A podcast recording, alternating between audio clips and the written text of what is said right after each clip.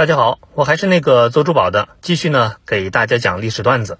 那马上端午节了，关于端午节呢，请回翻第一百一十八期，这儿呢就不多说了。如果你要问在古希腊做一个文化人必须要具备什么样的素质，那一定是打嘴炮。可是吵架呢也得有水平。如果你只会讲段子玩煽情，那穿越到了古希腊，只能是两眼一抹黑。但是有一个先天条件。啊。啊，你得一个一个捧，对，别着急，嗯。啊，一年捧火一个，嗯，很幸运，我排在第六十三个，也快。啊，也快。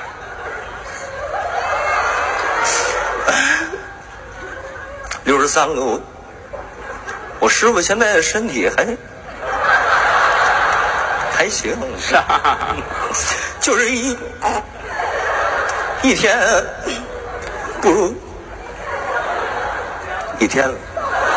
你是不是漏电了？我就在想啊，如果说，如果说，嗯，如果说六十，我能不能活到六十三？我活到了，还在不在了？哎，你发音的位置挨着前列腺不远。丹田，嗯，丹田。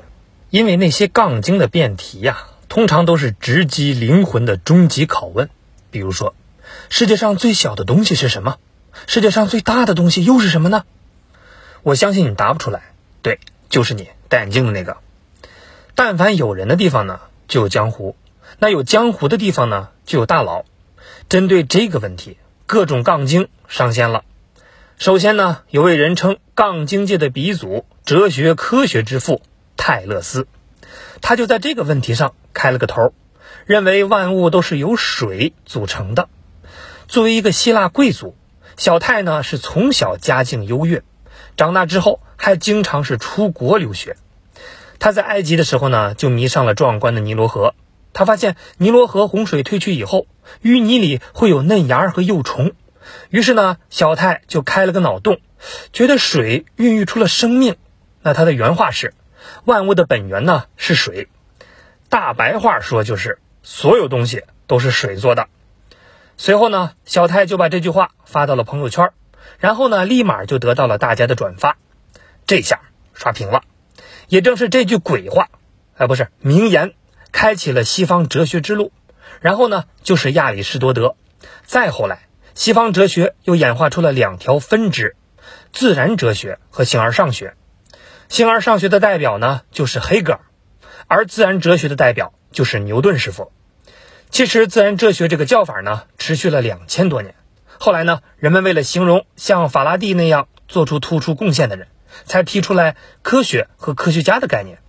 这儿呢，插一嘴，牛顿的著作《自然哲学的数学原理》之所以不叫科学的数学原理，就是因为牛顿时代还没有出现科学的概念。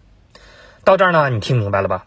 就是因为泰勒斯在尼罗河边多看了一眼，才引发了人类史上这么惨绝人寰的挂科惨案。不过呢，也正是因为他的这句话，开启了关于世界上最小的东西到底是啥的讨论。于是呢，一大波杠精出现了，其中呢不乏武林高手，他们个个是功力一流，意见不一。其中的佼佼者。当属古希腊哲学的四大门派，他们呢分别是以泰勒斯为首，认为万物本源是水的米利都学派；以巴门尼德为首，认为万物本源是存在的艾利亚学派；以赫拉克利特为首，认为万物本源是罗格斯的埃菲斯学派；还有呢，以毕达哥拉斯为首，认为万物本源是树的毕达哥拉斯学派。你是不是听不懂啊？戴眼镜的那个，没关系。这段呢是学术吵架交流史，也被认为是西方哲学史的开端。不过呢，把辩题的高度拔高到三万英尺的，并不是他们，而是后边这位大神。他有句名言，我觉得前面这些人呢都在扯淡。谁呢？话说没过多少年，古希腊呢出了一个文化人，叫刘基伯。他呢认为万物的本源是一种小到人看不到的东西——原子，这就是著名的原子论。的1.0版本。而他的学生看到这个脑洞之后呢，兴奋不已，并把原子论升了一个级。在他看来，万物的本源呢是原子加虚空。那这个人呢就是德谟克利特。但这是啥意思呢？在特特看来，他认为随便一个东西都是可以切的，那切到最后就是原子。所以呢，原子是不可再分的，它们在虚空中运动着，构成了万物。当然，特特的原子论和现代科学中的原子概念呢还不一样。那最大的不同就是，现代科学中的原子还可以再分为电子和原子核，而原子核也还是可以再分的。此外呢，特特还是有名的吵架王，他曾因为是富二代、太能挥霍而被起诉。他在法庭上跟人辩论，结果呢不仅没判刑，居然还得到了奖励，可以说一条好舌头啊。不过，要论整个古希腊的吵架王，德谟克利特呢还是差点。纵观整个古希腊，真正配得上杠精之王的只有一个人，就是亚里士多德。作为鄙视链最顶端的男人，他到底有什么可豪横的呢？首先，拼背景。那他的师祖呢，就是著名的苏格拉底，他的师傅呢是柏拉图，而他的徒弟就是大名鼎鼎的横扫欧亚非大陆的亚历山大大帝。这师徒四人可以说是把古希腊搅和的天翻地覆，尤其呢是亚里士多德，嘚瑟起来连师傅都怼。他曾经说过一句超级有名的话：“吾爱吾师，吾更爱真理。”翻译过来就是：“老师你懂个球。”后来呢，他翅膀硬了，自立门派，江湖人称逍遥派。正是因为他喜欢边溜达边讲课，也有人称这个门派叫漫步派。而在古希腊的学术圈，他没怕过谁。堪称呢武林盟主，那亚里士多德的看法是什么呢？在说这个问题之前呢，咱们再回到万物本源的说法。原来的那些什么来源于土、水、火、气，亚里士多德把这些看法都拿了过来，然后呢自己加了点料。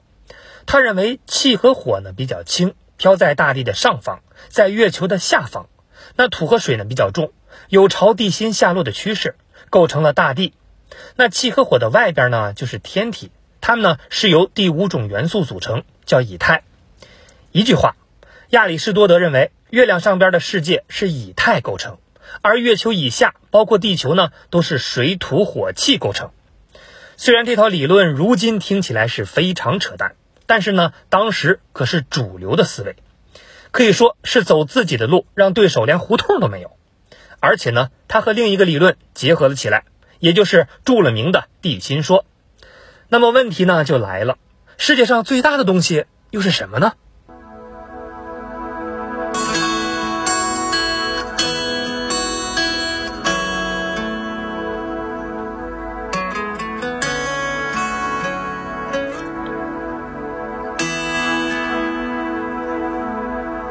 爬升，速度将我推向椅背。模糊的城市，慢慢的飞出我的视线。呼吸，提醒我活着的证明。飞机正在抵抗地球，我正在抵抗你。原地地面，快接近三万英尺的距离，思念。想念的身体的引力，快拉着泪不停的往下滴。逃开了你，我躲在三万英尺的云底。每一次穿过乱流的突袭，紧紧的靠在椅背上的我，以为还拥你在怀里。